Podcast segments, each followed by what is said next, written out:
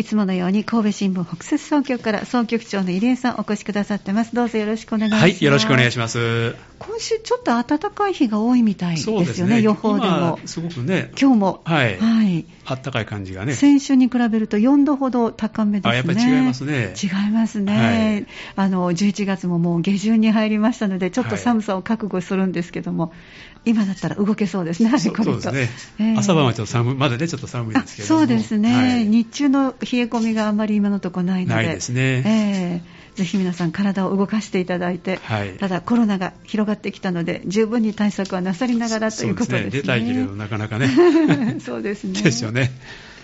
さあ今日のお話は11月3日に行われたサンダビール検定、えー、こちらのお話を掲載されたのは11月の、えー、6日ですね、はい、はい、こちらのお話をご紹介いただきます。よろしくお願いします、はい、お願いします。じゃあ記事の概要からご紹介ください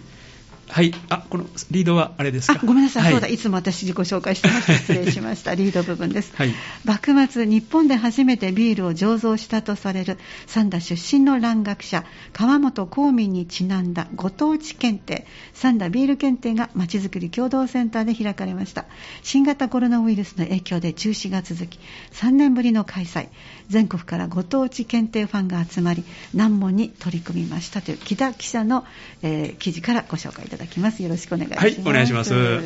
あのまあ、この主人公の川本公民ですね、はい、あのというのはこの幕末の蘭学者っていうね、えー、あの蘭学者っていうのはオランダ語の書物をですね、まあ、研究の材料にするということの学者なんですけども、はい、あの三田藩のお医者さんのですねあの、まあ、三男として生まれましてであの、ま、このビールだけではなくてですね、はい。えー、マッチの製造であるとか、あるいは現場写真の、ね、撮影、これは日本で初めて成功したというふうに言われている方でね、はい、まあ、科学分野で、まあ、本当にねいろんなものをやった方なんですね。ね化学という言葉も確か作られたとか、ね、ですよね。ましたけどね。はい、この方はね蘭学医学、ね、科学物理学ね、でもいろんなやっぱりものを学ばれてね、はい、日本近代科学の祖と言われてい。る、まあ、そういう方なんですけども。まあ、その方がですねあの、まあ、幕末に初めて、まあ、ビールの、ね、醸造に、まあ、成功したと。ということであのこのビール検定というのがですね、まあ、あるんですけども、えー、あのまあ、その検定そのものはですねやっぱサンダの知名度をですねアップさせろと,、ということであのサンダ氏が2017年から開いたものなんですね。はいであの出題に関してですねあの監修にはですね園田学園女子大学の名誉教授の田辺さんらがですねあの、まあ、携わってでキリンビールの神戸工場まあ、これもこの近所にあるんですけども、そう、ね。はい。まあ、そういうところも協力されてですね、えー、あのやってるもんなんですけども、あの実際にあの私、今日市役所行きましてね、えー、あの問題をいただいてきました。はい、であの、まあ、50問なんですけどね、はい。解いてみられましたか、まあ、あの解いてみたんですけども、はい、えーと、やっぱりなかなか難難問ですよね。そうですはい、特にビールの方が難問が多くてですね。これはやっぱりなんかこう勉強しないとなかなか、はい、というふうなことに思いましたけれども。なんか解説書みたいなのもあると聞いておりますからね。あそうですよね、はい、本屋さんで求めることができるとか聞きましたから。はい。それもね必要なあれですね。勉強ですよね。そうですね。はい。であのーこのビール検定というのはですね、はい、あの一応、まあ、50問の、まあ、4択ですね。ああなるほど、はい。はい。あのまあ、答えを選ぶわけですけれども、で、えーと、でそれで、まあつけあのね、やっていくんですけども、はい、この中であの、まあ、初級、中級、上級、初段というね、こ4つの、まあ、階級があるんですね。はい、で、えーと、一番初めは誰もがですねこの初級からスタートをして、はい、でこの初級っていうのは、まあ、60%以上正解であると、はい、まあ、一応合格と。というようなことで、60%以上、はい、で中級、上級、初段というのは、はい、その前の級をですね取ったというのが条件なんですね。あまずは初級を持ってないと飛び級はないということで。飛び級はなしたはい、そうですか。で中級はですねその初級を持ってあの正解が60%以上でですね、はい、上がれたり、まあ、上級となるとですねこれ正解が70%、はい、で初段となるとですね、今度は80%以上の正解ということで、あの問題そのものはあのどの級も同じなんですけども、えー、あのやっぱり合格の率でですね、えー、合格が決まるとい。うようなものなんですけども、はい、まあ、あのですから、まあ、最低でも4年いかないと、最後まではいかないというね。そうですね、はいそういうもんなんですけども、でえーと、今回もですね、あのー、まあ、参加者がですね受験者が125人ね、集まったそうなんです。そうです。久々でしたからね、はい、そうですまあ、3年ぶりということだったんですけども、であのー、まあ、全国、まあ、北海道から来られたりですね、すね。あるいは広島から来られたりと、はい、であのー、意外と市外の方もね、多くいらっしゃるんですね。はい、そうなんですね。はいだからあの三田の市内の方も、まあ、半分ぐらいいらっしゃるし、半分以上はあの市外の方っていうのでね、あのまあ、三田の、まあ、なんていうかこうなアピールするにはいいね。ねそうですね、本当ですね。はい。であのまあ、この今回の場合、最年少が23歳で、はい、最年長は85歳ということで、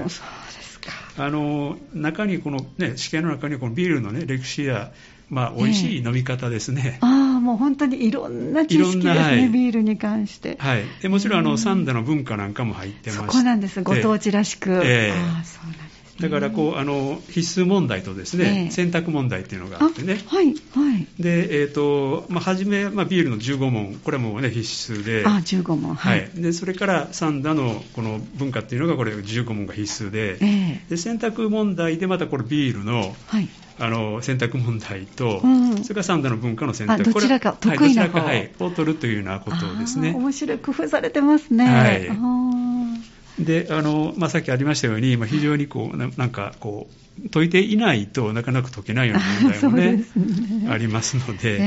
これはやっぱり勉強がぜぜひ、ね、必要だというのはそういうものなんですけども、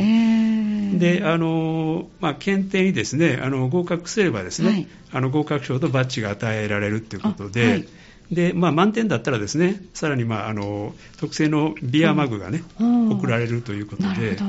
まあ、なかなかでも100点これいくのはね、はい、なかなか難しいんかなとは思いますね。そうなんですね。はい。そうなんです。で、これ先ほどもね、あの、言われてましたね、テキストもね、ありましてね。はい。でテキストで勉強するというねあの、まあ、形式とかですねあるいはセミナーなんかもねそうそう事前のね、はい、ねあのあってそこ行くとちょっとあのおまけの点がもらえるとかですね まあそういう試みですね、えー、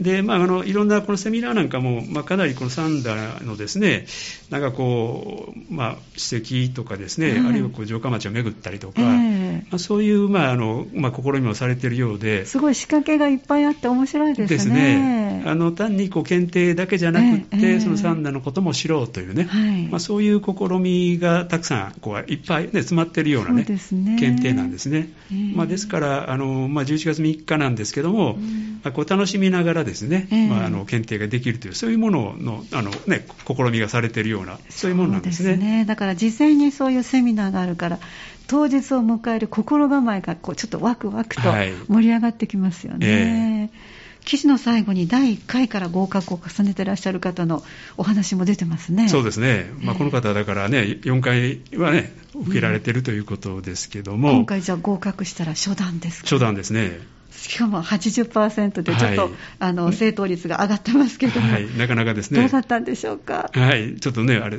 でこの方もね、やっぱりその、まあ、その試験を受けるのと通りこり、ビールを飲むっていうところがですね、まあ、こうお楽しみのようでね。そっか、あこの日も決めてらっしゃるんですね。はい。なるほど。というところをなんかこれ、だからほのぼのとしてますね。そうですね。はい、だからこの三田ならではの、そしてこの環境ならではの検定が出来上がって、はい、残念ながら3年ちょっと空きましたけども、えー、また皆さん、すごく真剣に解いてらっしゃる様子が、このお写真から